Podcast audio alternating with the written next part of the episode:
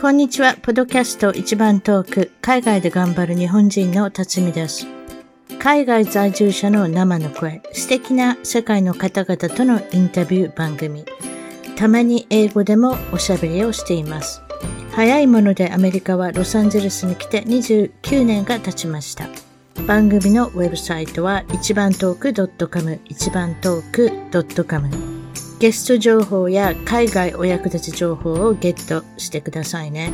番組からのお願いです。iTunes ポッドキャストのアプリから一番トークの批評、レビューから5つ星をいただけたら嬉しいです。星が増えるとランキングが上がり、もっとたくさんの方々に聞いていただけるので、ぜひ私の小さな番組を応援してください。それでは今回のポッドキャスト一番トーク、海外で頑張る日本人の方は、今日はですね、淳平さん、いつもの淳平さん、レギュラーの淳平さん、アメリカにも28年いらっしゃるロサンゼルスの、えー、市役所員をされている淳平さんに来ていただきました。こんにちは。はい、こんにちは。ロサンゼルス市のあの市役所ので働いて、何かで働いてるんでしたえっと、都市計画課ですね。ツリープランニング。えここれを機会に何をされてるんですか？その、あの、いいろいろ、あの、建築のお仕事って言いますか何かそういうことですか？デザインとかなんかいろいろされてるんでしょうか？何をされてるんですかデザインですね。ですから、あの、あの、どこにあの、何を、あれ、作るかとか、そういう感じの計画ですね。そういうことですね。今まで28年にアメリカにおられたのは、始まったのがフロリダのオーランドでしたっけ？そこから始まってる。そうです。はい。大学そして、ええ、そうですね。大学は、ええ、そういうことですね。ええ。で、そこからお仕事されて、次はフィラデルフィアでしたっけ？行ったの。えっと、次はヒューストンですね。あ、ヒューストンに行ったんですか？ええ。はい。それからフィラデルフィア行って。で、フィラデルフィアに行って、ロサンゼルスに落ち着いて、ええ、ロサンゼルスが一番長くなりました？そうでもないですか？フロリダが一番長いです。っていうのは、あの、あれ、永住権のあの申請してましたんで、ね、当時、あの、ええ、911とかあって申請伸びちゃったんで、はい。じゃもう10年以上前した。911って別にあれですね。別に救急車呼んだわけじゃないですね、今のは。ええ、あの、あれ。あ、それは911。991? え、ちょっと待って。ええ、救急車呼ぶときは911ですか？救急車呼ぶとき911でしょ？そうですね。ええ、そうです。ええ、ええ。セプテンバー11。あ、なるほどね。あの、世界貿易センターですね。あれがあったんで、あれ、一時期あの、あれ、あの、あれ、プロセスがストップしちゃったんですよ。それでまた、ええ、ええ、それでまた始まったんで、結局長くいて、10年以上フロリダにはいましたね。何年ぐらい待たされたんですか？そのことがあってから。結局だから外国人が住むのが規制され始めたってことですよね、多分それね。そうですね、多分ね、それであの、あれ、もっとあの時の厳格に審査しようっていうあれですね。テロ事件があった時は、非常にたやすく入りましたからね、犯人の人たち。あ、そうですね、ええ、今から考えると。例えば、ええ、車の免許証取るのは誰でも取れるとか、外国人、観光客であっても別にあるじゃないですか？いわゆるドライバーズライセンス、運転免許が取れて、運転免許が取れたらこの国何でもできますからな。あの当時だったら。観光客無理じゃないですかね？一応あのあれ。私知ってるよ。え？私日本人で観光客でアメリカ入ってきて運転免許取ったこと知ってるよ。あ、そうなんです知らなかった。うん、書き換えのために来んねん。アメリカに。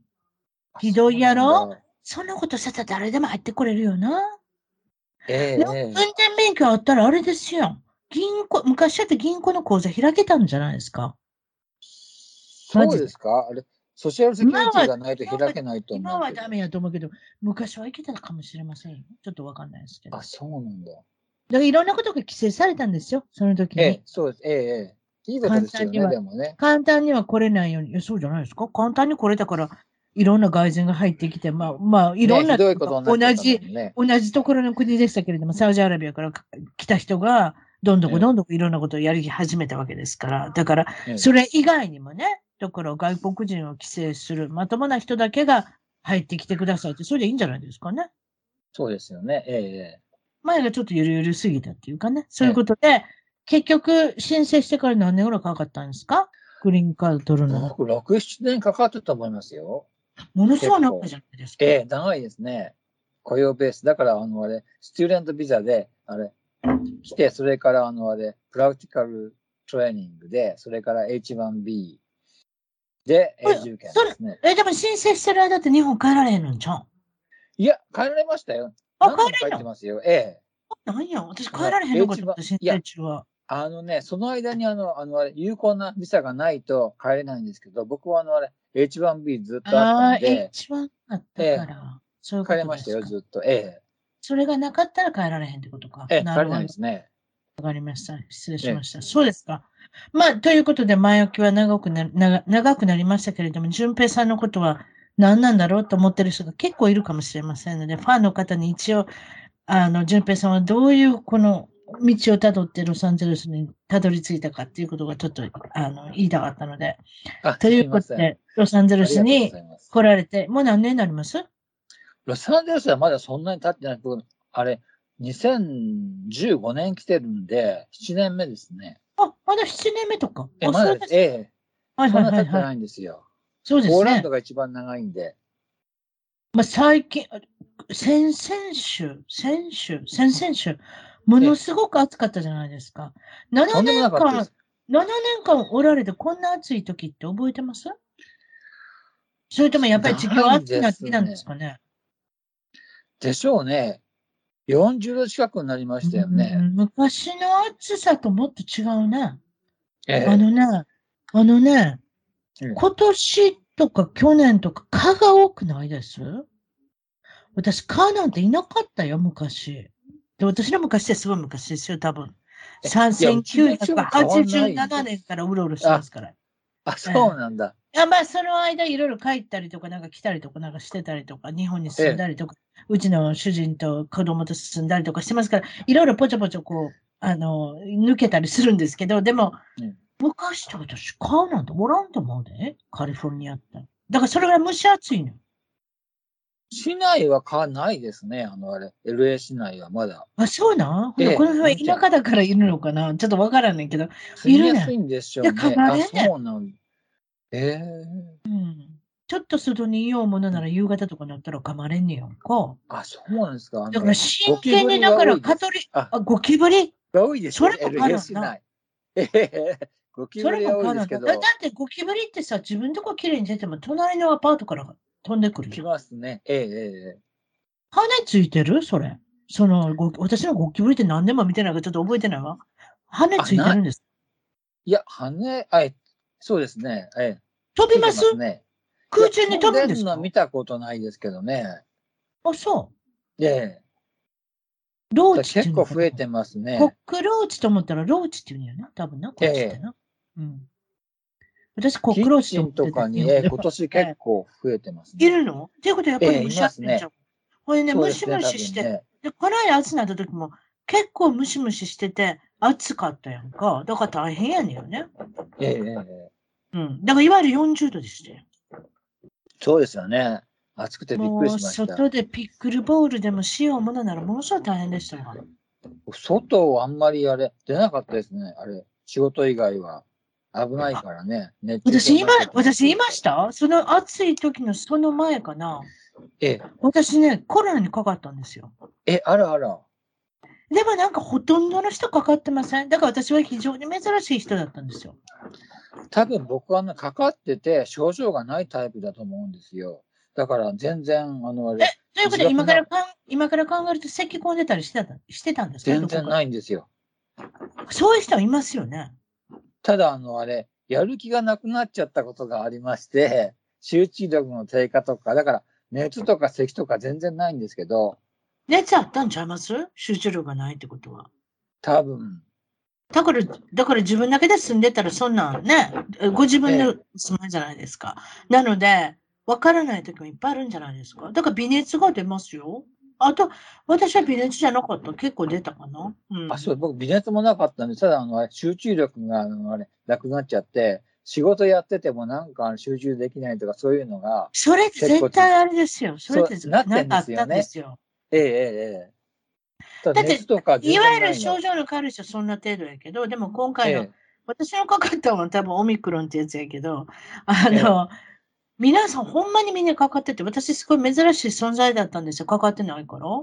えでもね、え咳込んできたんで、それえで、あの、これ、ああと、すあの、あばらっていうんですか？いわゆるリブ？あばら？横っ腹？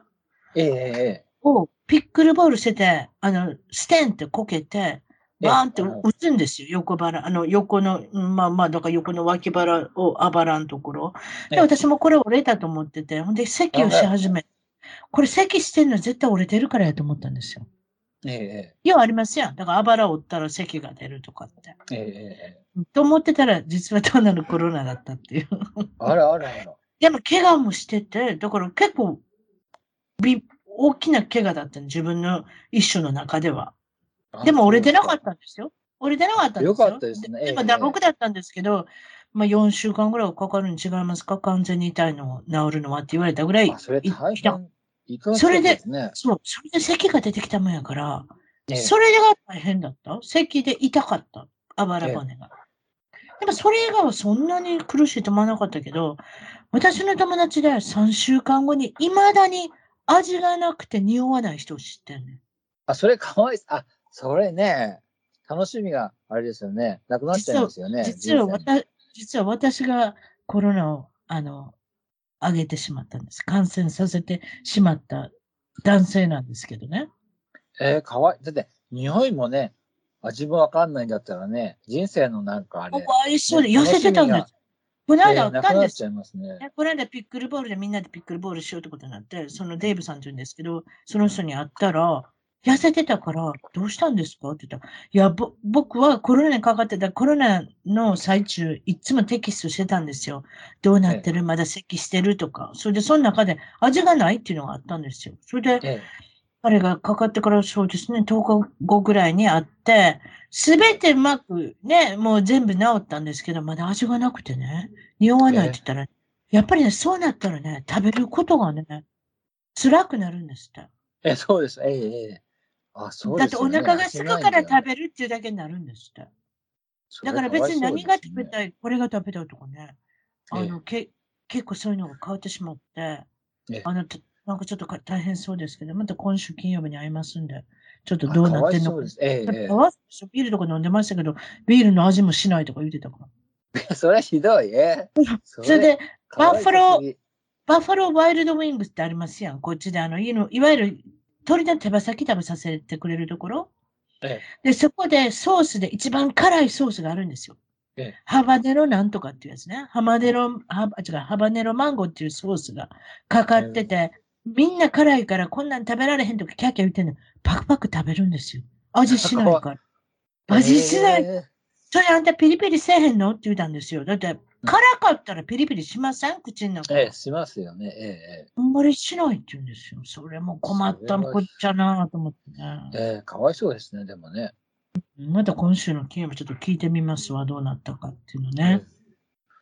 それで、淳平さんの最近の近況としては、これは大きなコンサート行きましたね。ええレディー・ガガ来ましたよ。先週のレ日。ディー・ガガさんですか？ちょっと待って。えええっとね。そしたら、これをちょっと開けてみます。喋ってください。どんな感じでした？オープニングあのあれ、バッドロマンスで、それであの、あれ、ドジャースタジアムってあの、あのあれ、屋外なんで、もうあれ、やりたい放題で。いわゆるや、いわゆる野球するところでしょ？私も一回私はディペッシュモードのコンサートに大昔に行ったので覚えてます。いわゆるだからああれですよ。7 8万人、9万人が入るってとこでしょ？そうですね。それであのあれ、あのあれ、花あ、火そんな使う入るわ、あのあれすみません。。ドジャースは6万人ぐらいですね。すみません。あ5万人、き5万人ぐらい。すみません。あ失礼しました。私の行ったのはローズボールでした。だから10万人ぐらい。そっかそっか。今見えます？見えてないか？ちょっと待って。花火使うわ、あのあれ、あのあれ、火柱がもうあれ、何十メートルの上がるわ、すごかったですよ。仕掛けが。あ、そえう。そんなに？え。今見えてますか？ちょっと待って。えっとね、ガガさんの、ええ。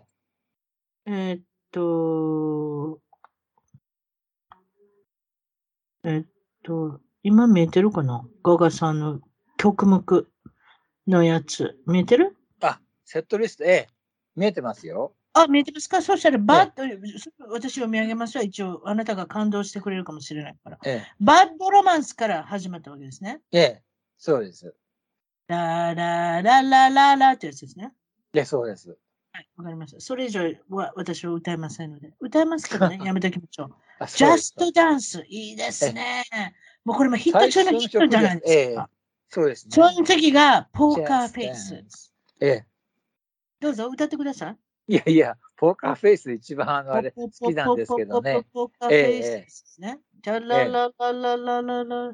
ええタララララララララララララ。お、なんでもいいです。アリス。これわかんないですね。知らないですす。アリス、これわかんないですけど、ねわかんない。あったあのえ勉強していかなかったんです。アリス、リプレイ、モンスター。この辺はちょっとわかんないですね。フラワーズ、911。これはあれですかね。サワーキャンディ、テレフォン知ってますよ。え、テレフォンは良かったんですけど、短かったんですよ。なんかあれ、半分ぐらいにしちゃって。だってビヨンセ、あ本本本来ビヨンセで歌うんじゃないんですかそうです。ええ、ビヨン、ええ、デュエットビヨンセの分を削ったそうだったんじゃないですか？みたいですね。ええ、ええ、ええ。だから短くてこれ。そうでしょ？えテレフォン、で、ラブゲーム。え、ええ、で、何ですか？バビロン、ええ、フリーバビロン、ええウーマン、ええ。ボンディスはいいですね。ええボンディスはいいねですね。ええ。それで、シャローも歌ったんですか？シャーローが一番すブラディ・クーごかったですね。パー出てきますか？ブラディ・えクーパー出てきません出てこないですけど、あの、あのそうねピアノのあのあれ、あのあれ、弾き語りで、これが一番すごかったですね。いいですよね。ええええ私カラオケでやりますよ。え、本当ええすごい。友達のジェイソン君とやるんですよ、シャロー。ジョイさん君。すいません、ジェイソン君。えーっと、Always remember us this way、うん。あんまりわからない。The Edge of Glory。これも有名な歌ですよね。そうですね。え Angel Down。Fun Tonight。え、エニマエニ、エニ、 Enigma え Enigma ですね。 Enigma あ、ごめんなさい。エニグマ覚えてな。いです、僕。え Stupid Love。これはえ有名な歌ですね。ええ Rain on Me。これも有名な歌ですね。ええそれで最後は Hold My Hand ってことなの。 Hand、Hand ってなるんですけれども、う。えいかがでしたか？この中で一番良かったのはやっぱり一番初めの出だしですか？え。バッドロロマンスと、あとあれ、シャローですね。やっぱりピアノで、弾き語りで、すごかったですよ。これ写真出てますけど飛び上がってますよ。ああ、そうです。ほら。すごいじゃないですか。見えてます？写真。写真？ええええええキーワードそうですね。写真ですね。いけないところが見えそうで見えない。いや、ダメですけど。うわーこの方、ダンスもすごいんでしょうね。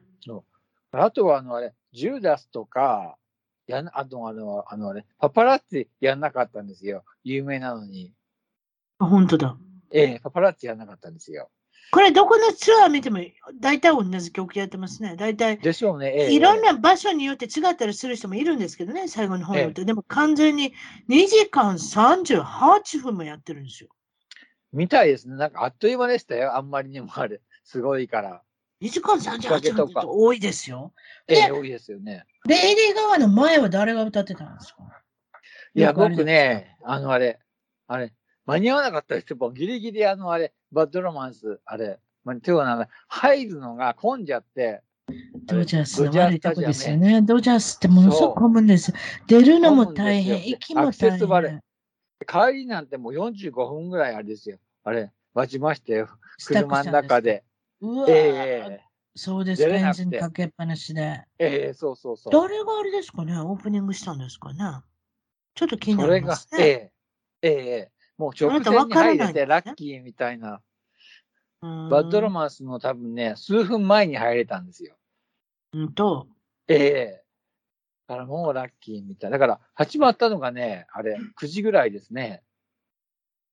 これから2時間38分も歌ったんですか？ってことは、そうです。9時、あ、本当だ、8時55分って書いてあるわ。えそうです。えーテンタイムこれね、面白いサイトなんですよ。だから全部わかるんですよ。何歌ったかって。何曜日とかな、何月何日誰って、あの、探すんですけどね。もちろんアーティストの名前をサーチ入れたら、セットリストドット、えっとね、FM って言うんですけれども、ええあの、そこに行ったら、すべての曲が、曲目と何時間歌ったとか、何時から始まったとか、ええもっといろんなこと知ってる人だってもっといろんなことできるのかもしれないですけれどもええ、あと、クリックできるようにしてるから、多分これ、あれじゃないですか？最近も、あの、皆さんセルフォンあるじゃない？昔はよくカメラ持ってって撮られたこともあります。ね。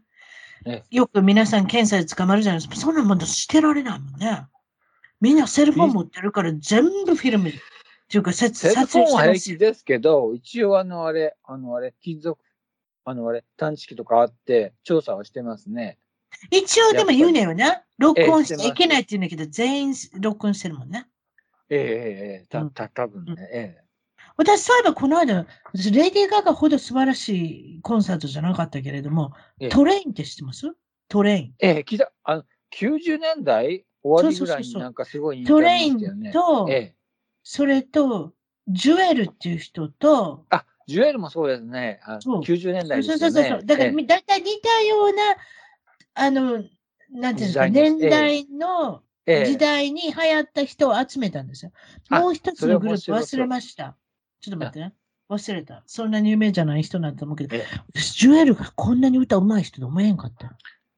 あ、そうですか。でも、ジュエルはあの前世紀、あれですよね。短い3、4年ぐらい？結構すぐにね。私も3曲ぐらいしか知らんかったけど、結構分かってたな。結構結構あった。あと、アバの歌とか歌ってたで。トレインのお兄さんと。トレインはいっぱいあるな、ヒット曲ってな。そうですね。トレインのが、あれですね。長いですね。ちょっと待ってね。僕はフロリダにいた頃だ。オーランドにいた頃、めっちゃ人気でしたよ、トレイン。でしょ？ええ私これいつ行ったのとか8月行ってんけど、ちょっと待ってね。えっとね、探したら出てくるかな。もういいよ。なんでもいいけど、トレインのコンサートっていうことで、えっと、あ、出てきたかな？いや、出てきてない。すいません。えっと、まあ、ということで、まあ、まあ、トレインとジュエル。私、ジュエルさんっていうのは、ヨーデルができるって知らんかった。え、そうなんだ。ヨールレイヒーってやつな？ええええええあれができんねやんか。だからすごい歌が上手なんよね。昔からそれやってて、うん、私はすごいびっくりした。私はあそこまでこの人は上手な人だと思わなかったから、それそれですごかった。いくらぐらいしました？レディー・ガガって高くないですか？195ドルで一番後ろ、もう最低の席で195ドル。やっぱそれぐらいしますよね。ええ私もあのブルーノ・マーズさんを一回調べたことあって、行きたいから、ええこんなもんですよ。200ドルから。ああ、そうなんで、やっぱりそうですよね。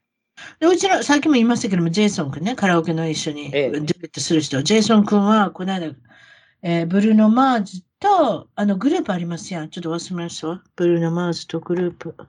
すぐこういうこと忘れない。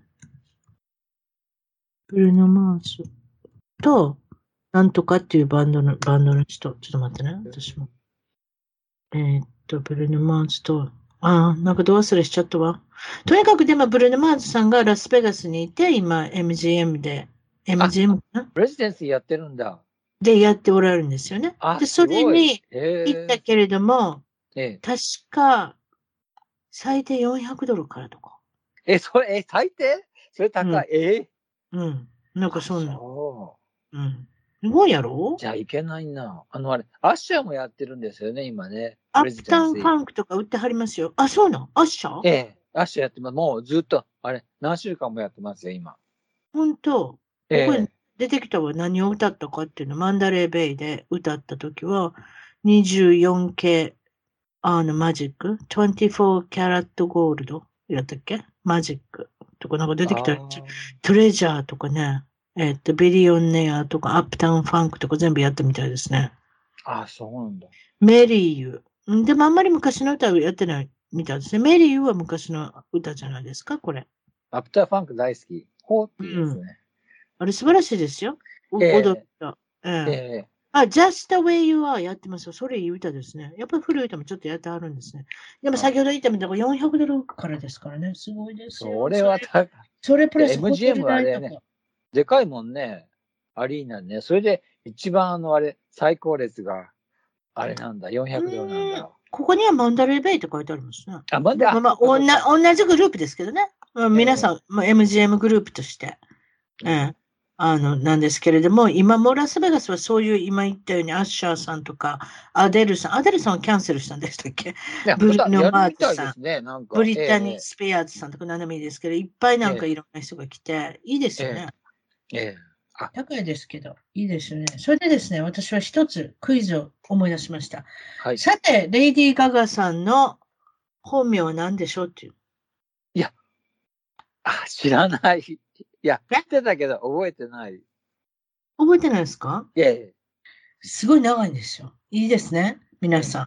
ステファニー・ジョアン・アンジェリーナ・ガーマノタさん。あ、ジョアンってそうです。だから、あの、あれ、あの、あれ、アルバム出したんですもんね、ジョアンっていう。あ、そうなん？ええあそれは知らなかった。それで、さて、他にも問題です。はい。さて、マドンナさんは何ていう名前でしょうっていうの、本当の名前は。これはマドンナ・ルイス・チコネですよね、確かねい。やー、分かってはりますやん。ええピンポン、ピンポン。で、次行きましょうか。はい。アリアナ・グランデさんにも本名があります。さてえ、何あれ本名じゃないの？え、知らない。本名が半分本本当、半分本当。ラストネーム飛ばしてはるんですよ。あ、アリアナ・グランデ・ブテラさん。あ、そうなの？あれええ本名かと思ってた。ブテラって何でしょうねイタリアンですかねそれとも単なるララテラテの、ラチの系統ですかねラテン系統ですかねちょっとわかんないですね。ブテラ？うん、ひょっとしてイタリアンかもしれない。次は、マイリー・サイラスさんは、マイリー・レイ・サイラス。これも普通ですね。次の人が。が全然違う。ケイティ・ペリーは何でしょうって本名。え、ケイティ・ペリー違うんだ、全然。違うんですよ。いや、知らない。これ、別に内緒話じゃないですけど、私の友達にアランさんっていうのがいて、アランさんは、ラルフズってあるでしょ？マーケット、スーパーマーケット。ええええ店長さんをしてはるんですよ。あら。で、店長さんをしてはって、一回アーバインの店長さんしてはって、ええ。ケイティ・ペリーのお父さんいつも来るって言ってた。あお父さんが来るの？本人じゃなくて、残念。でもすごくね、クリスチャンの人なんですって。軽減のクリスチャンの人なんですっあて。でもあんまり、娘さんとあんまり仲良くないのかもしれないって言ってたよえ？な。話の感じを、そう、話の感じを聞いてると？あら。うん。だって、もともとケイティ・ペリーっていうのはクリスチャンシンガーで始まってるね。確かなんかそんなんやで。あ、そうなんだ。うん。だから、お家は、だからクリスチャンですごく、あの、あれだったんじゃないですか？キリスト教を信じるお家だったんですけども、これでは売れんということが分かったみたいで、え、そうかあの、マーケットの漢字を変えて、名前も変えましたということで、さて、え本名なんですけれども、キャサリン・エリザベス・ハドソンさん。ハルソンって言うんだ。ええ、でも普通にあれですね。あのね、アメリカ人の名前ケです、ね。イティはキャサリンからもいけます、ね。そうですね。ええ、ええ。なきにしもあらずですね。これ、ケイティはいけますけど、エリザベス・ハドソンというのは全部違いますね。そうですね。えうん。あと、ビヨンセさんは何でしょうっていうの、本名え。。ビヨンセ・ノエルスですよね。結構有名ですよね。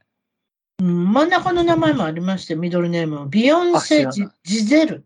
あの、例のあ、トム・ジブラええ、ええ。トム・ブレディさんのモデルですね、奥さんと一緒。ジゼルさん。ねビヨンセ・ジゼル・ノーウェルズ。勉強したんですか？あええ、勉強してますよ、今。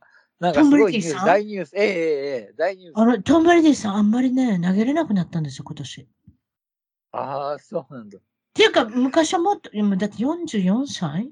あ、ええ勉強したん？ちょっと待って、すごいね。ブレイキンニュースじゃないですか。あ、そうですか。結構。速報じゃないですかっ。ていうか、むか昔からでも揉めてたっていう話ですよね。ニューイ。ングランド。えニューイングランドの、あのーニューイングランドのペイトリオッツを辞めてるぐらいから、実は揉めてたって話ですよあ、。そうなんだ。それ全然知らなかった。で、タンパベイに来てニコニコしてたんですけれども、もうやめなさい、やめなさいっていうか、やめるってことになって、ええ。ちょうどあれですよね。去年の冬に、あ12月頃に、11月頃に辞めるって言ったんですよね。あ、そうか、そうか。えあ違え。11月の、ちょこちょこちょ、去年の、去年じゃ、今年の、あれや、スーパーボールの後に言ったんですよ。もうやめるって。あ、そっか、そっか。で、すぐに帰ってきた。すぐにもう、なんかね、30日後ぐらい、違います。1ヶ月後ぐらいに、いやいやいや、やっぱりかあの気が変わって帰ってきますって言ったの。44歳ですよ。何度も言いますけど。ひょっとしたら45歳になってるかもしれません。そうですね。ええうん。で、奥さんはすごい嫌だったみたい。それが。あそう早くかけ家庭に帰ってきてほしいって。あそうか。ひょっとしたらトム・ブレディさん家庭に帰ってきたくないのかもしれませんね。これで。やめないっていうことはね。えありえますけど。あ、そう。そうじゃまたええ別の話は、次の回の時に、また、え。あの長いよ。次の回の時に、あれですよね。あ続報として。そうですか？ええ。えとうとう separated で。っていうこともあれですね。秒読みですね。どうします？離婚の時、ものすごいお金がかかりますね、これね。ね。両方ともね、大富豪ですもんね。でもね、奥さんもね、実はね、私思うんですけど、まだおきれおきれいな顔してはるじゃないですか。もちろんいろんなこと、いろんなお直ししてはりますよ、あの方も。そう。わからないように。で、あの、もうちょっと綺麗から、やっぱりなんかちょっと活躍したいってのもあるんじゃないですか。うん。一人になるって。私はそう思うんですけどね。だってもうちょっと待ってたらもう50歳になっちゃうじゃないですか。まだ40そうですね歳だったらなんとかなりますけど、50になったらちょっと、やっぱりもうちょっとリタイアした方がいいかな、みたいなジゼルさんも。ね。そうですよね。ええ。うん、と私はお思ってるんですけど、だからちょっと、あの、うずうずしてるっていうかね、ちょっと前に出たいから。最後に、本名のクイズ。リアナさんももちろんこれはリアナさんっていうのはどこかにリアナが入ってるんですけれども、本名を忘れて何でしょうっていう。なんか、ややこしいですよね、あの人。いや、いや、聞いたことあるけど、あの、あれ、アメリカ人じゃないから、なんか、覚えられなかった、リアーナさんの本名。ちょっと待って、あの辺あの人はバーバードスとかなんかそのそうです、ええ、そうです、ええ、そうです、ええ、バーバードスってちっちゃい島ですね、カリブの。ええ、そうです。お父さんが白人で、夫、お母さんが現地人。なんかそうなんですよ。ああ、なるほどね。だから半分白人だから、あれですよね。なんかちょっと違う顔してるっていうか。ええお名前が、ロビン・リアナ・フェンティさん。あ、結構、ああれですね。で、フェンティってわかります？フェンティって、この人、化粧品のライン出したでしょ？シリーズ。化粧品そっちが今、あの、あれ、あの、あれ、ね、ものすごい売本。職みたいになってね、なんか、赤まあ、赤ちゃんも産んでるしね。まあ、赤ちゃんも産んでるしね。もうどうでもいいのかもしれませんね。ええいっぱい、もうヒット曲もあるしね。それだけええで著作権だけで食べていけるかもしれない。知れない。それで化粧品の名前がフェンティって言うんですよね。あ、なるほど。よう売れてるみたいですよ。ね皆さんいろいろあれですね。化粧品とか売り出したらもう、もういやめてもいいっていうか、リタイアできるみたいな。引退しても。ね、そうですよね。えで、最近お子さんもできたしね。そういうことえ、えで。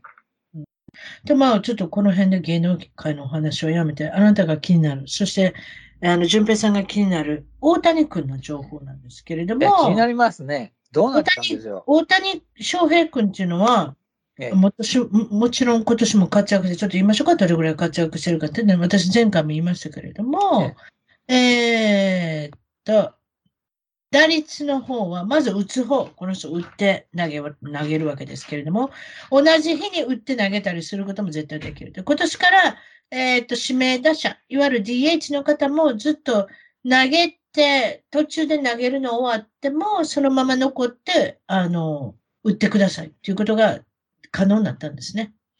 で、今年、そそうなんですよ。今年からルールが変わって、もちろんだから、これは大谷ルールって言われてるんですけれども、あなるほど。えー大谷君のためにそう変えたっていうかね。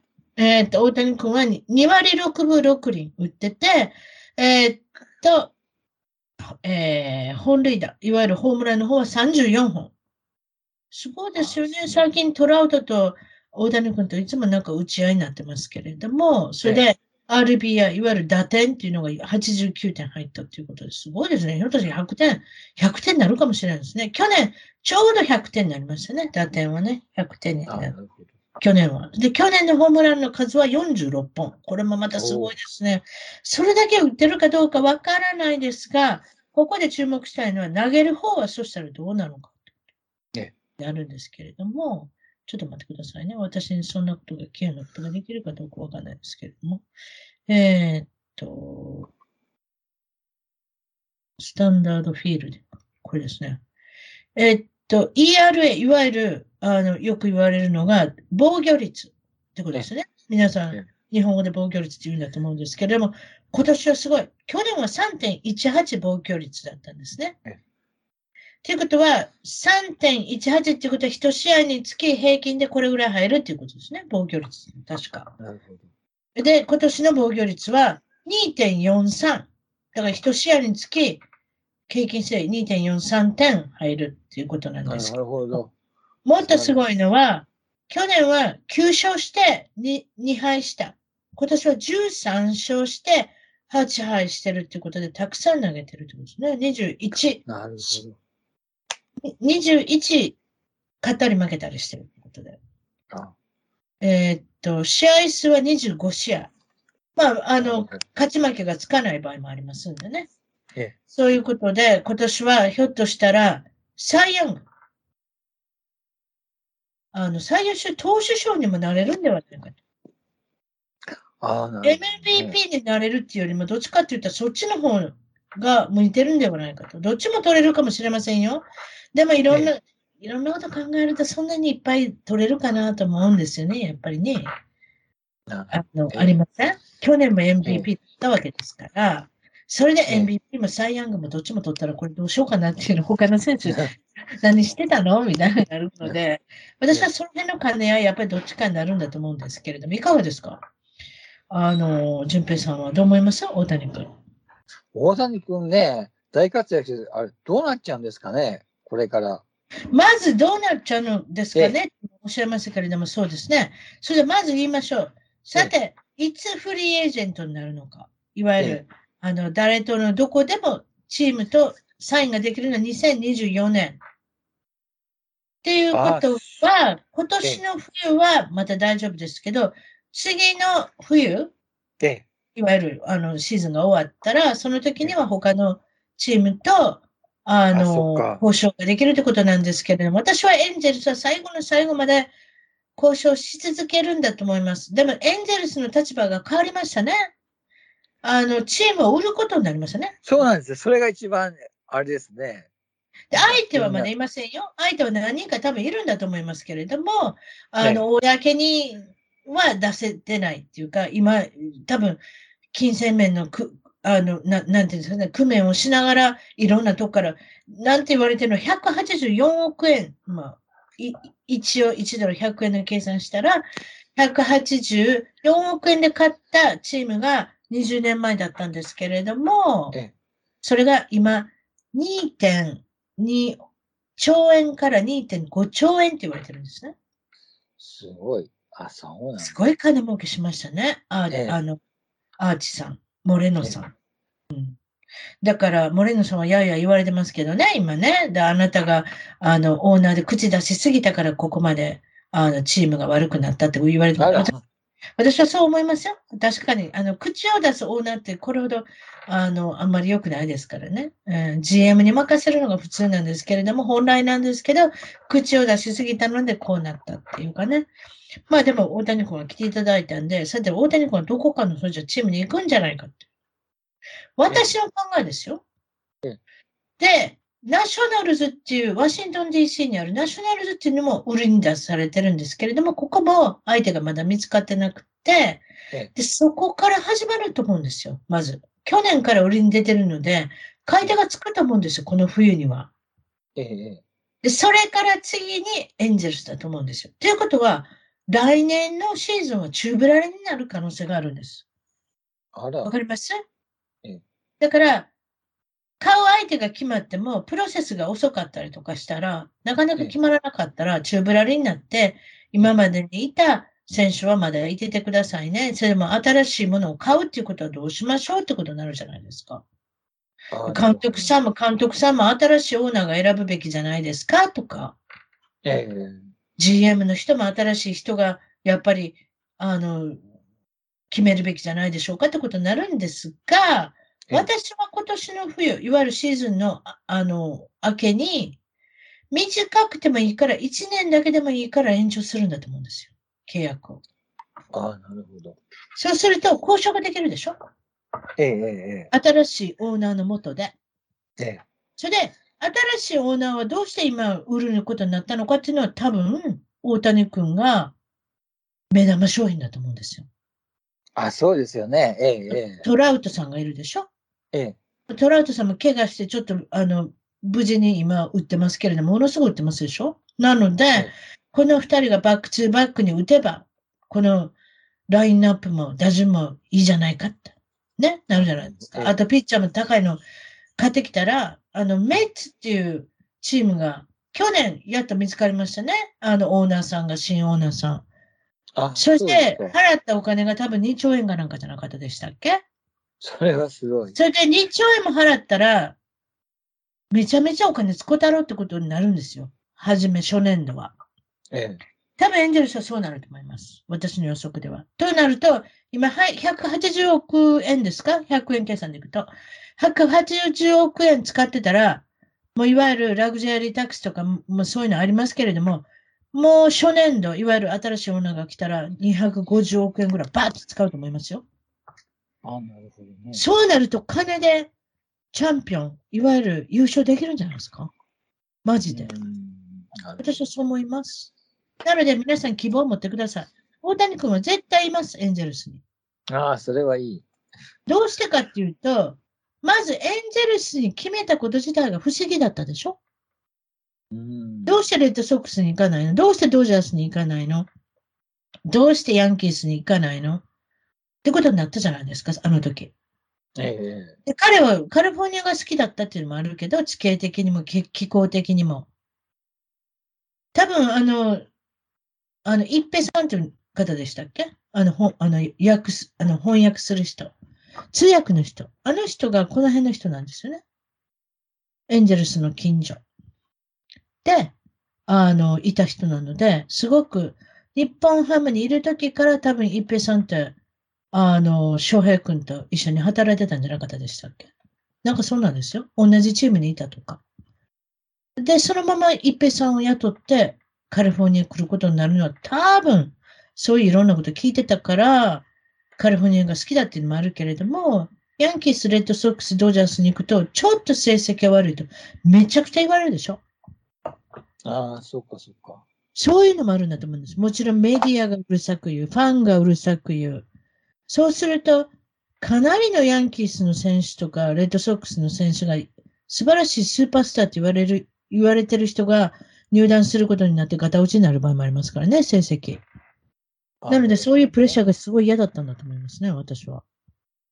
で、そういうふうにいろいろ考えると、日本の人が来てほしいんだったら、西海岸のロサンゼルス地区はいいなと思ったんじゃないですかね。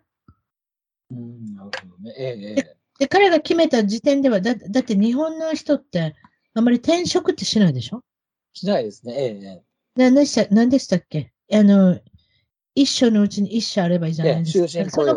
終身雇用。この言葉ですね。私、あの、四字熟語に弱いので。ということで、終身雇用、終身雇用にことも考えたんじゃないでしょうか、少し。と、私は思います。私だけの、あれですけど。それでエンゼルスも絶対いててほしいので、だって、10億円って言われてるんですよ。いわゆる付属で。大谷君がいることによって儲かる、あの、最低の額が10億円って言われてるんですよ。スポンサーがついたり、あとはお土産物が売れたり。もちろん券も売れるし、そういうこと考えると、まあビジネス的にも商売繁盛になるっていうことね。絶対私。お土産物はね、すごいですよね、多分ね。いや、日本人の買い方、日本人の買い方って違いますよ。だってお土産、ええ、お土産を買わなきゃいけない、あの、じあの、国民性なんですよ。そうですね、ええ。聞いたことあります？イタリア人もそうなんですよね。メキシコ人も。そうね、え知らない。この二つの国は皆さんにあの、お土産を買うことで有名なんです。確かそう。あら。なので、日本人もその中に絶対入ってるんですけど、アジアの人もそういうことだと思うんですけれども、日本人の人は、もうあれですよ、あの、お土産物屋さんだから、いわゆるエンジェルスのショップに行ったら、もう、5枚、6枚、10枚って T シャツ買っていかはるんだと思いますよ。そうなの。うん。派手ですよ、買い方が。はい。うん。だから、やっぱ言っててほしいんじゃないですかね。ということで皆さん、私の予測ですけれども、彼はかなり長くエンゼルスにいるんだと思います。それはいい。ね、だってエンゼルスも来年、レンドンさんですか？三塁手の人が、あの、大怪我して、あの、手術して、来年帰ってくるってことですけれども、彼が帰ってきたら、もう打順表見ていただいたらわかりますけれども、他の人も結構打ち始めてるし、今。うん。なかなか面白い打順になると思いますよ。皆さん。えっ、と、あ私はそう思います。あとはピッチャーがちょっと足らないと思いますので、あとは中継ぎの人を買ってきたら素晴らしいチームになると思いますね。はい。ええ他に何か質問ありますか？大谷君に関して、エンジェルスに関して。大谷君は、だからその今のあの、あのどう行くのかなってことですね。やっぱり。だから今ね、結論出ましたよね。うん。エンジェルスにいる行くんいるんだと思いますよ。ええはい何もあまり文句。そしたらどうして勝てるチームに行かないんだってことになりますけれども、え、そうですそね。ええそしたらもともと、ね。そしたらもともとどうしてヤンキースに行かなかった？もともとヒューストンに行かなかったってことになるでしょ？うんだから彼はそその辺をもう全部理解して入ってきたんだと思いますよ。ああ、なるほどね。それで勝てるし、新しいオーナーになったら絶対勝てますよ。お金の使い方違いますもん。新しいオーナー。うん2兆あそうかそうか2兆円、2.2兆円も出したら、200億円ぐらい平みたいなもんやろ？多分。あ、そっか。で、見ててください。ヤンキース強いでしょ？でメッツも強いでしょ？ドジャースも強いでしょ？このええ3チーム全部250億円ぐらい使ってはるん違います？今年確か。あ、そっか、そっか。うん。だから、使えば使うほど、もちろん、自分のその若手がよく育つね、チーム、ヒューストンとか上手ですやん。まあ、うんあそこは上手ですけれども、それ以外はみんなお金で買ってありますもんね。なるほど。ということで、私はエンゼルスに希望が、あの、湧いてます、最近。新しいいいですね大人になると、ええ予算上がるし、そして、まあ、いわゆる今まで口を出してたオーナーが、口をつむるオーナーが来てくれたらいいんですけれども、それか、まあ、あの、なんていうんですかね、判断が上手なオーナーが出てくれ、で来てくれたら一番私嬉しいなと思ってます。誰がオーナーになるのか。私、前回も言ったんですけれども、ええ。一番私の希望としてるのは、実はオレンジカウンティ、いわゆるエンジェルスの球場、ええの近所で育った一人の人がいまして、その人はゴールデンウォリアーズっていう NBA、バスケットボールのチーム持ってるレイコブさんという人がいるんですね。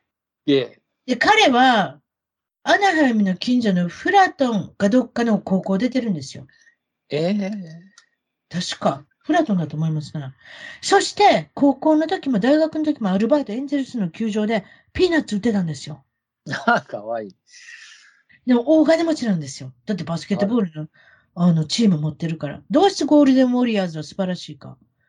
え、10年、えこの6年の間4回ぐらい優勝してません？なんかそうなんですよ。あ、そうなんだ。だからお金も使うし、いい選手も連れてくるし、だから有名なんですよ。この人のお金の使い方上手なんで。なので私はエンゼルスのファンだと思うんですよ。そんなんエンゼルスのファン違います？ピーナッツ売ってたら、球場で。ですね。7年間ピーナッツ売ってたんですよ、この人。ものすごい頭いい人ですよ。だってそれだけゴールデンウォリアーズ買えるんですから、何兆円ってお金持ってる人だと思いますね。もちろん誰かとチームを、誰かとチームアップして買われたんだと思いますけど、なんていうんですか、合同で買うっていうんですかね、そういうのって。あの、何人かの人と共同で買ったっていうかね、そういうのだと思いますけれども、まあだから、私はこのレイコブさんっていうのが絶対買ってほしいなと思ってるんですよ。あの、すあの筋金入りのエンゼルスファンだと思うんですよ。ピーナッツ売りながら試合を見てたっていうんですから。ね前回の2002年の時も買おうと思ったんですって。でもお金足らなかったんですって。だから今回はぜひ2022年の、あのー売却をしていただきたいと私は思ってますので、まあ、そんなことでエンジェルスの話は、まあ、来年頑張ってもらいましょうということで、来年はひょっとしたら新しいオーナーはいないかもしれませんけれども、いなかったらいなかったで古いオーナーでなんとかやればいいわけですから、そんなにお金使わなくても、なんとかなるのではないかなと私は思ってます。あ、素晴らしい。次。大予想。次、私はクルーズ船に乗ってきました。そええ、え。クルーズ船。クルーズって言うんですか？日本語でもクルーズ船って言うんですかね？そうですね。ええ、ええ。船でゆらゆら揺られて、本当に揺れたんですよ、今回はでも。あの、ええ多分ね、私、1階、1階から15階まであるんですあ、でかいですよね。僕もで一回あれ。よ。そうですか？乗りまして。ねで、私はカーニバルっていうところでいつもお世話になるんですけど、どうしてかというと点数が溜まったら何かベネフィットがあるので、ということで、多分今までの合計した60日以上私は戦場にいたっていうか、クルーズ船にいたってことになるんだと思うんですね。すすごいでしょ？結構ええ60日以上カーニバルっていうんですか？僕はあのあれ、ロイヤルカリビアンしかないですね。行ったことないですけど。ロイヤルカリビアン、カーニバル、プリンセス、ノリジアンこの辺が大きいとこじゃないですか？あと、ホーランド、アメリカ、この辺が大きいとこ。あとは小さい。いとこがいっぱいありますけどね。この辺がええ一番大きいとこだと思います。たった3年ぶりの船だったんですよ。あちょっと見てもらいましょうか。私はどういうことを言ってるのかということになるんですけれども。えーっと、それじゃあ。見えてます？今。ウルチメイトガイド中カーニバルパノラマって見あ。ます？ええ、ありますね。ええ、ええ。見えます？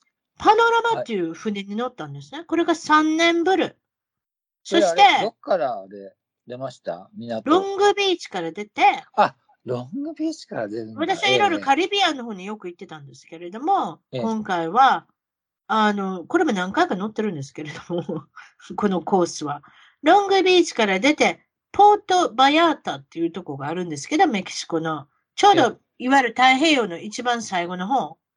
もうすぐ、あの、カリビアンになるみたいなところで、ポートバヤータっていうところがあるんですけれども、えそこに、えーっと、泊まって、えー泊まるっていうのは船が泊まって、一日なんか外で遊んできてくださいねっていうことで、一日停泊して、で、次の日はマゼランっていうところに行って、また一日中停泊して、それでええ。最後は、えーっと、その次の日、ちょうど私は土曜日から土曜日に行ったんですけど、一週間行ったんですけれども、最後の日は木曜日だって、そこはカーボ・サン・ルカス、よくあれですよね、ハリウッドのスタートスターの人がよく行くとこですよね。あ、そうなんですか？カーボ・サン・ルカス、えーよくハリウッドの人行きますよ。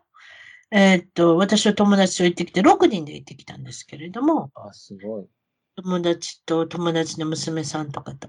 うん、あ、でも本当だと思いますよ。だって彼は銀行に勤めてて、私の友達のフランシスさんは。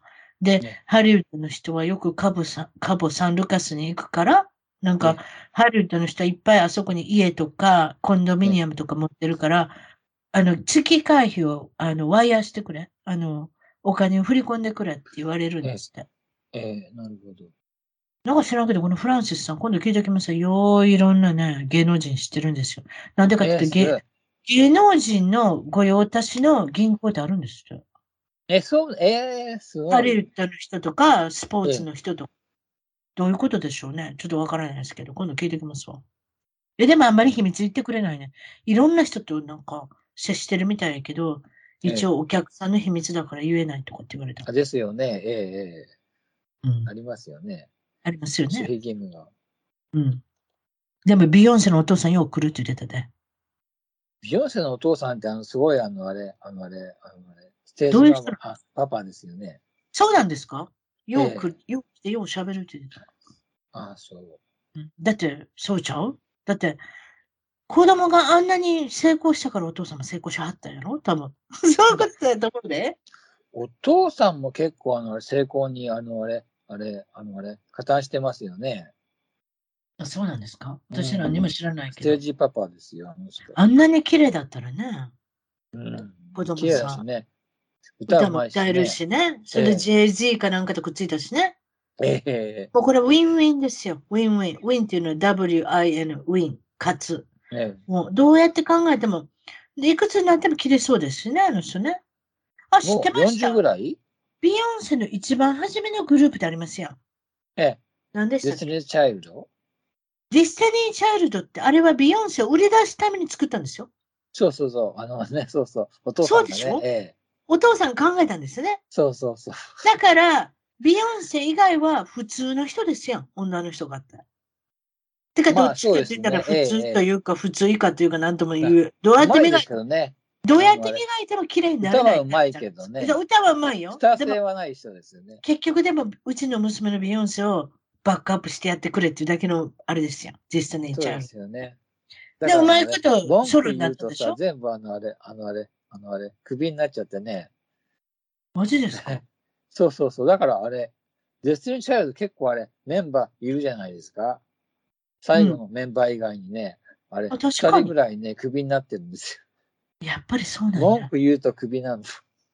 ビヨンセ様に立てついたら。っていうか、ビヨンセのお父さんに立てついたらでしょうね。そうそうそうそうそうそうてか、立てつかなくても気に入らなかったら、プティもうやめさせてしまうんでしょうね。みたいですね。ええええそうですよね、多分ね。もう、さすがハリウッド。これはちょっとフランシスさんに続いてみますわ。銀行員の方に。いろんな人知ってるから。ああ、そう、すごいな。そうですよそうそう NBA のね、選手でね、名前言ってくれませんよ、また。多分レイカーズの人だと思いますけど、ええ若い兄ちゃんが来るんですって。もちろん若い兄ちゃんって言ったから、だって選手やからもお金ありますやん。ええ500万円現金出してくれって言われる言われたんですよ。えすごくない？え何するんかな思ったら。えーっと、あれで買い物に行くからやって。でもなんで現金で買わなあかんやろ？わっからん。あれか。現金で買ったら、あれか、足つけへんからか。タックスの。ちょわからん。ドラッグ関係かね、多分ね。多分 そうかもしれない。いや、でも普通の洋服とか買いに行く。だからショッピングモールに行ったって言ってたね。まあ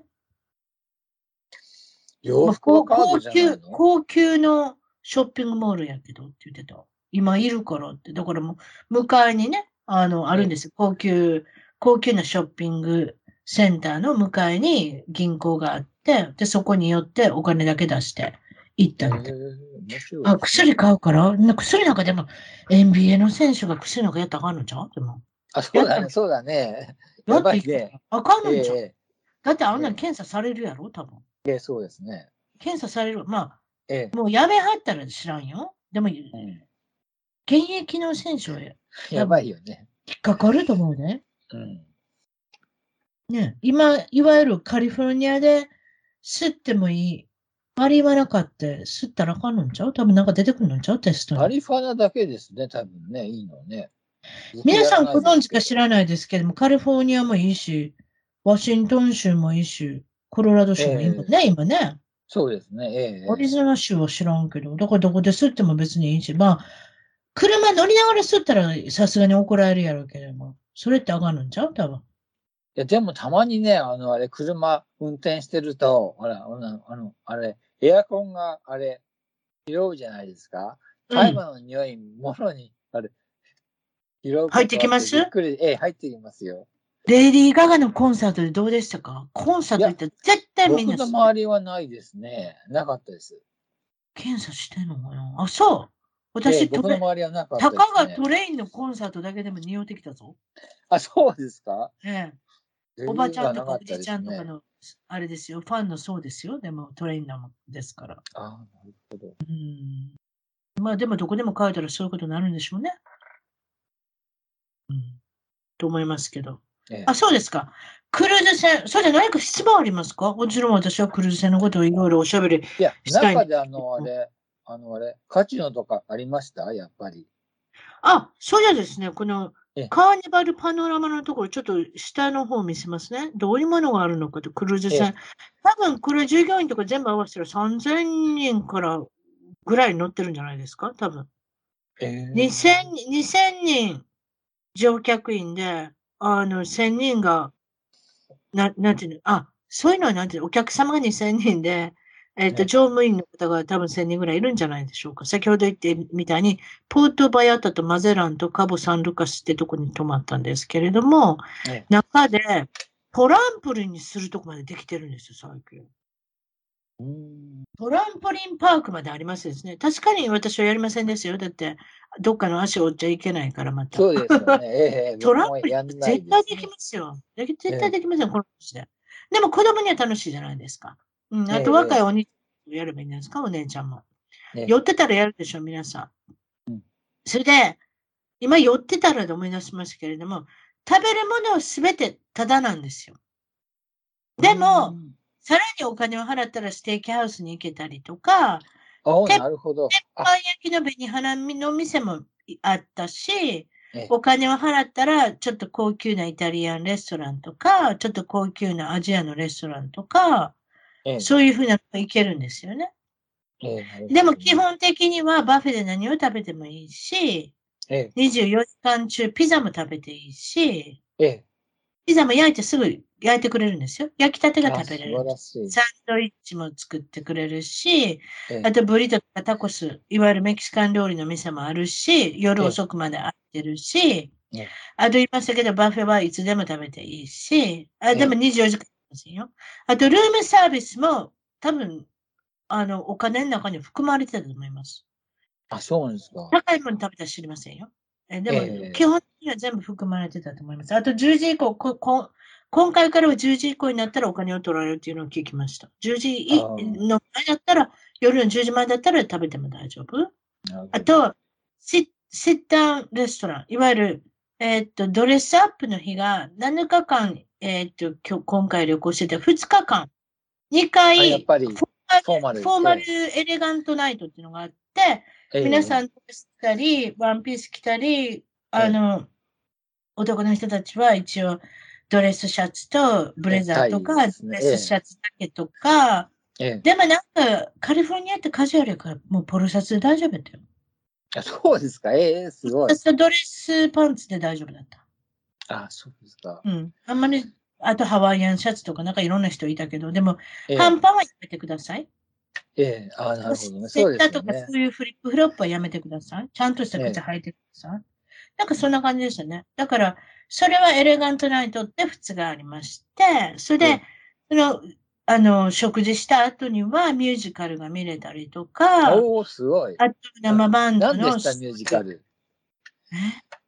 私はあんまりミュージカルとかそんな好きじゃなかったから、あ何回も行ったわけじゃないけど、ていうかもう60何日間も行ってるから、ねあの、いろんなもん見飽き見飽きてるから、あれなんですけれども、でも、歌ったり踊ったりする、いわゆるステージでそういうことしてくれる。一つ面白かったのは、バイオリン、最近エレクトリックバイオリンっていうのがあって、それでえ知ら3ない。人の方がバイオリン弾いて、それでええ。バックで皆さん歌って、踊ってっていうのがなかなか面白かったですね。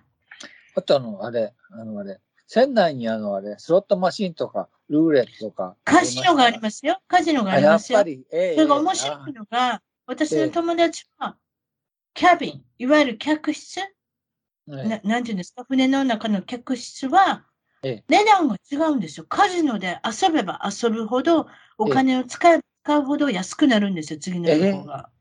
あ、そうなんだ。めちゃめちゃお金使えるつくえー使う人だったら、キャビンタダなんですってよ。あいわゆるラスベガスみたいですよね。ラスベガスもそうですね。使えばえ使うほどお金が。そうですよ。あ知らない。え、そうなんうちの友だ。達なんかギャンブル好きですから、あれですよ、客室なんか、マンダレーベイとかだったら、もうただみたいな値段ってますよ。50ドルとか、ラナそうなんだ。そう。でも普通の人が言って、普通の人が言ったら200ドルとかでしょ？え、そうですよね。ええ ?200 ドル、300ドルですか。うん、でも、うん、ギャンブルする人そうでしょだって私と全然違ったもん。同じ部屋にいるのに。同じ部屋って全く同じ部屋じゃないですよ。ええ3つ4つドアが離れたとこですけど、あの、えだからカジノでやれば、カジいわゆるラスベガスにあるカジノは全部あります。であそこだけは高くしていいし、だからもう何えもう食べてもいいし、飲んでもいいし、何でもいい。もう何でもありタバコ。だからあそこで、あの部分だけ臭いんですよ。タバコ臭いんですよ。あ、そうなんですか。うちの友達ね、あこれ言っちゃいけない。あ、いいいいでしょ。フランシスさんという人、ね、銀行員の人と一緒にいますね。ええ。フランシスさんってキノって知ってます？カジノの。えキノってわかります？キノ。キノっていう遊びがあるんですよ。K-E-N-O。ビンゴ、ビンゴみたいなもんですよ、ビンゴ。ああ、なるほど。自分えで番号を選んで、どの番号が当たるかってやるんですよ。ビンゴも一緒じゃないですえあ、か。なるほど。ええええ。すごい単純なゲームでしょ？例えば11とか22とか3とか4とかって7つぐらいの番号選んだんじゃないですか？ああ、なるほど。さて彼はいくら当たったでしょうっていう1万ドル。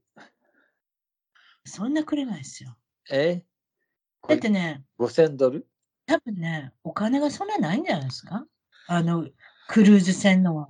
あ、そうか、そうだ、そうだ。クルーズ船だそんなにないと思います。そんなにお金貯めてない、そんなに持ってないと思いますよ。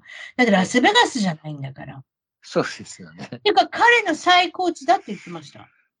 ええ今までこのね、今まで500ドルとか600ドルとか、そういうのはね、儲けはりますけど、なんと2500ドル当たったんですよ。あ、それすごい。でもすごいですよね。2500で彼寝てたんですよ。半分寝てたんですって。で、うん忘れてたんです昨日やってたことも。ほんで、パッと目開いたら、当たってますって出てきたんですよ、画面。あら。ちゃんとあれですよ、税金も取られるんですよ。いくらか忘れて。え、ひえ、どこの州のあれですかね、税金が。わからん。ちょっと聞いてみるわ。でもえー2500ドルのうち何百ドルか取られたんちゃう？あらあら。ということで、カジノは何でもできますよって使えば使うほど、あなたの次の客室は安くなりますよっていうね、それは、あのー教えてもらいました。でも私あんまりカジノ好きじゃないのでやってないですけど僕も好、きじゃないですね。あと、ま見てて、画面見ててくれてわかりますけど、スパが出てあったりとか、あとこれリップシンクのバトルがあったりとか、あとコえー？メディ、コメディ、ええええあと、子供だけを見てくれる、あの、キッズクラブがあるんですよ。だから、親はす。ごい便利なんですよ。ええええ確かにコロナのでも確かに COVID とかコロナのこと考えたらちょっと知りませんよ。でもそのこと言ってたら、お母さんとかお父さんとかね、夜遊びに行けないじゃないですか。だからダンスクラブがあったり、スタンドアップのコメディアンの、あの、見せてくれる、いわゆるええ日本で寄せみたいなもんですかね。えーそういうものがあって、ねついてもすごいですけれスども。見ていただいたらわかりますけど、ミニゴルフがあったり、このロープ、ロープコースっての私ちょっと見たことなかったんですけど、こういうなんか、バンジージャンプの出来損ないみたいなのも、あの、あ怖いるんですすね。私のピックルボールもあったんですよ、実は1日だけ。ピックルボールのトーナメントがあって、でも、普通のコートとは違いますね。えらいちっちゃかったびっくりしたんですけど、ちょっとか勝てなかったですね。さすがに変わったコ コートだ。でも、それに慣れてる人がいて、さすがええにおじいちゃん、おばあちゃんは上手でしたね。その辺。あそうなんだ。あと、これ見ていただいてわかりますけど、スカイライドって、何でですかね。自分で足で漕いで、あのーちょっとロープウェイみたいな感じですかね。で、足で漕いで自転車になるっていうか、これ見えます？写真。うんこのままぐるーっと回るんですよ。ええ一周あする。すごい。船を一周できるんですロよ。これロープウェイみたいなんで。自分ええで足で漕いで、その私そこまで勇気なかったんで、ないです。僕もないですね。絶対、絶対、どっかで土地って疲れてやめるんじゃないかって。誰が助けてくれるのってことになるじゃないですか。ええええだから私、うちの旦那をやりたいって言って、でもうちの旦那もやらなかったこと思ったらちょっと無理だと思ったのかな。ということで、えーっと、まあこうやって、あの、ジャクジもあるし、プールもあるし、プールはね、何か知らないけど海水なんですよ。ええしょっぱいですよ。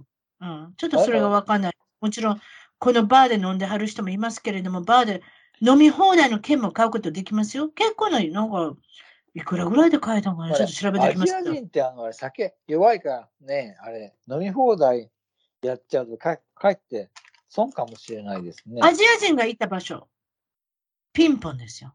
卓球テーブル。ええ卓球台には卓球の自分のもうラケット持ってましたもんね。マジ？やりました、やりましたよ、私。すごい上手だったんです、皆さん。えでも私と旦那チーム、ええ。ダブルスでやっぱ勝てたんですよ。あ本当に。すごいなんかムカついてた。面白いですね。中国の人って。ムカついてる顔をバーチーって見せるんですよ。だからムカついてた。ねやっぱりピックルボールは私やってた頃かな。あの、ピンポン上手になってますね、最近。そうですか。フランス人の人もやりますね、一緒にピンポン。えフランス人のフラン来る、の？なんで来るの？ヨーロッパからいっぱい来るんですよ、人が。ええで、フランス人の人英語できないんですよね。あ、でもピンポンやってたら、ピンポンやってたら、ええゲームするかぐらいはわかるじゃないですか。だって、え卓球のラケット見せたらわかるわけですから。えうんほんで一緒にやって、それもなんか買って、買っちゃったら、ムカついたのか何か知らないです。まあ、まあ楽しかったんでしょうね。ええ次の日もこの時間に来ようってことになって、ええ 4, 4pm, tomorrow って、tomorrow ぐらい分かってましたね。フライデーとか、フライデーって言ったのかな？フライデー 4pm って言ったら分かったみたいで、ちゃんと待って、来ましたね。金曜日4時に。うんで、またやりましたよ。で、また買っちゃって。ええまた怒ってました。もうすごいでしょ、シャツも脱ぐし。ええシャツ脱いで暑くなってきたんでしょうね。負けてるから。うん、腹が立ってきてシャツ脱いで。それでもやっぱり負けちゃったのですいません、勝ちました、みたいな。えーだから女性と、あの、私の旦那と、で、相手はフランス人のご兄弟だったと思いますね。フレデリックさんとセドリックさんに勝ちました。あらあら。うん。あとはね、なんかね、あの、15階にある15階建てなんですが、10階がリドって言って、一番大きなプールもあって、プールサイドではすごく大きな、こう皆さんがダンスができるような感じ？そこでみんななんかダンスしてはりましたよ。それなんか楽しかったですよ。みんなでダンスして。素晴らしい。うん。なんかそうなんですかね。あとは何かあります？質問。ああとクイズ大会もやりました。クイズ大会。あ、そう。でも、あれ、難しいでしょ、やっぱり。あれ。私クイズ好きです。人。えー私クイズ好きですけど、クルーズ行ったらいっつも思うんですけど、20問したら19問答える人がいるんですよ。すごい。いわゆるクイズ気違いクイズオタ。えクイズオタク？多分テレビに出たら優勝できるんじゃないかっえて。ええうちの旦那すごいクイズ上手なんですよ。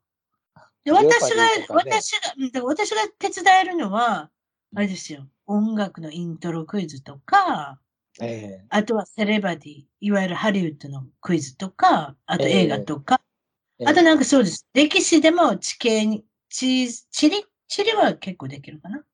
うん、なんかそんなね。な、な、でもほとんどあんまり、うちの旦那がなんかやってますけど、それでも勝てなかった。あれはびっくりした。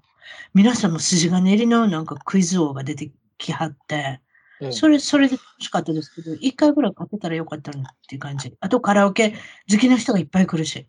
毎日、毎晩。毎毎晩2時間ぐらいあるんですよ、カラオケえが。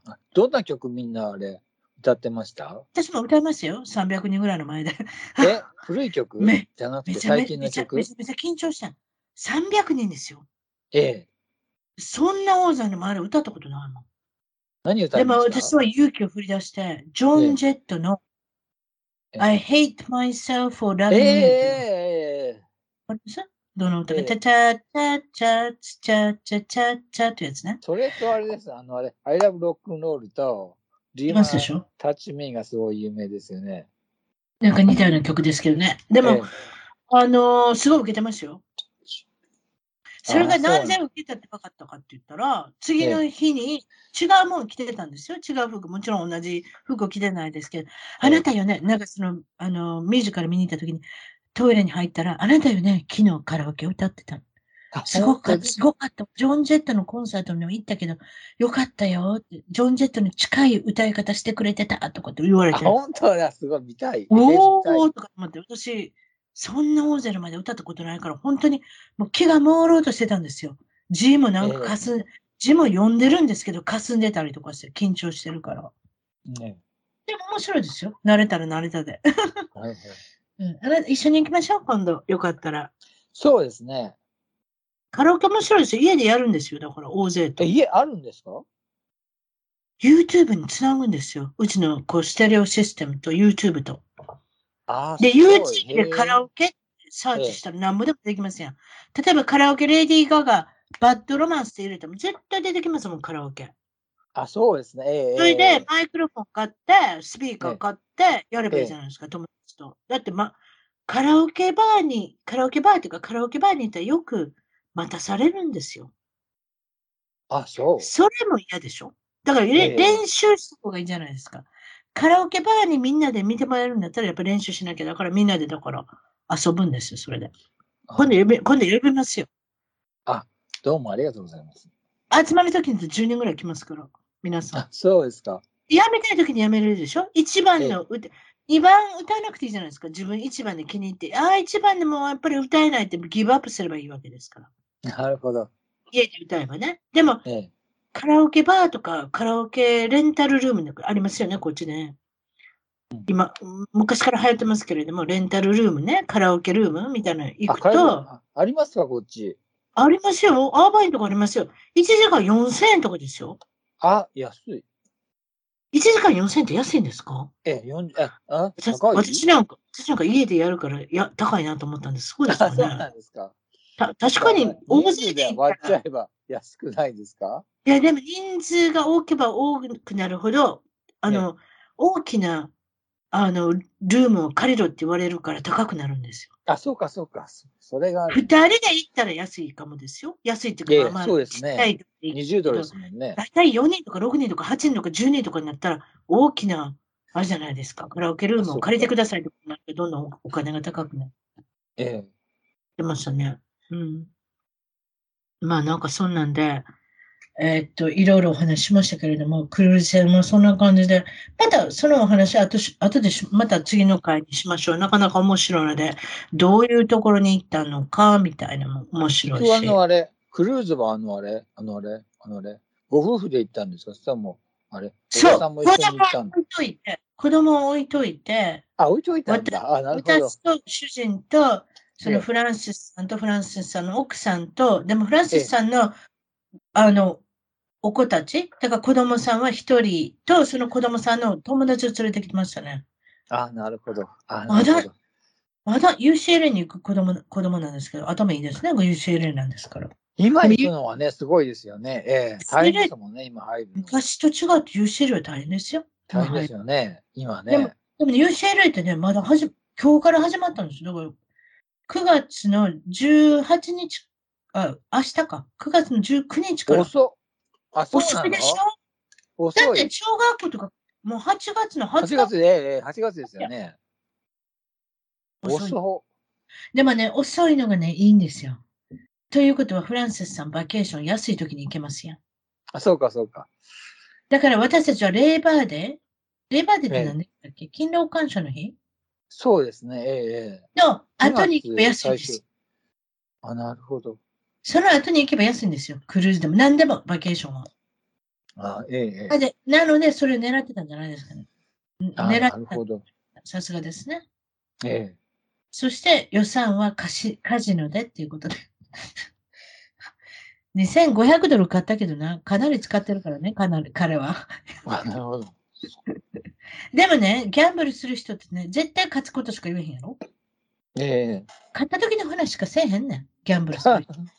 ええ。だってそれが一番いい思い出やもん。負けたことなんか言い出したら、うーん、トントンって、トントンにもなれへんのんちゃう？負けてるんちゃう？いつも知らんけど。うん。私はわからん。うん。もうあんまりしなくなっちゃった。つまらなくなった。なんでかって言ったら、シングル、自分の結婚してない時は、あの、カジノとかに行っても、お金儲けたら自分のお金になるやん。ええ、ええ、そうですでもよね。ええ今儲けたら家族のお金になるやええ。ん。それがつまらんなと思った。そんなことないでしょ？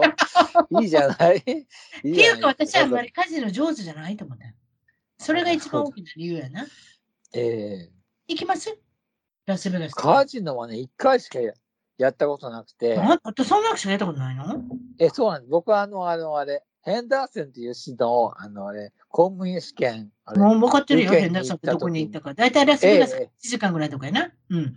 そうです。それで行って、あの、あれ、うん公務員試験、あれ、受けに行って、その時、あの、カジノやったんですけど、それだネけですバダ州だね。からね。それだけええそ。れが落ちたんですよ。ヘンダーセン落ちて、ロサンゼルス受かるってよくわかんないんですけど。ということは、やったけれども、儲からなかったってこといや、あのね、あれ、2ドル使って、10ドル儲かって、だから、あれ、8ドル儲かったんですよ。たったそんだけ ?8 ドル？そんだけ。8ドル。ええああ、やる人はやりますからね。使う人は使えますからね。ええ日本の人って、ええそれ思い出したけど、日本ってカジノないやろ？だから来んねやろ、ねラスベガスに。そうですね。めちゃめちゃおるの？ラスベガス、あれ、あれ、マカオですね。どこ、そうやね、マカオとかね、ええそういうとこしか行かれへんよね。だからマカオ全部ラスベガスのホテル入ってるもんね。ええでもラスベガス行って必ずいるよ。ああ、やっぱり。好きなんじゃないですかね。多分派手だと思うし。使い方も派手じゃないですかね。そういうとこ行ったら。今度聞いときますよ。ラスベガスに勤めてる人いるから。一人あ、。すごい。一人シーザースパルシャの時のアジア人担当っていう人がいるんですよ。ええあの、うん、まあそういう、だから、あの、大きなクライアント。だからよく使う、お金を使ってくれる。それこそ何百万円と使う人いるんだと思いますよ。ああ、その話言う人も聞いておきますよ。ね。うんええうん。中国人であっても、日本人であっても、アジアの人ってものすごい、カジノ、うん、そう、あの、カーニバルのクルーズ船にも行ったけど、アジアの人いっぱいいはりますよ。あの、カジノに。ええその話まで聞いておきますわ。ということで、ええ今日はたくさん、あの、おしゃべりいただいてありがとうございました。またおしゃべりありがとうごしましょう。ざいます。楽楽しかったたです。はい。はい、それで毎回失礼し招いています。ただいて、どうも。はいはい、というさことですようなら。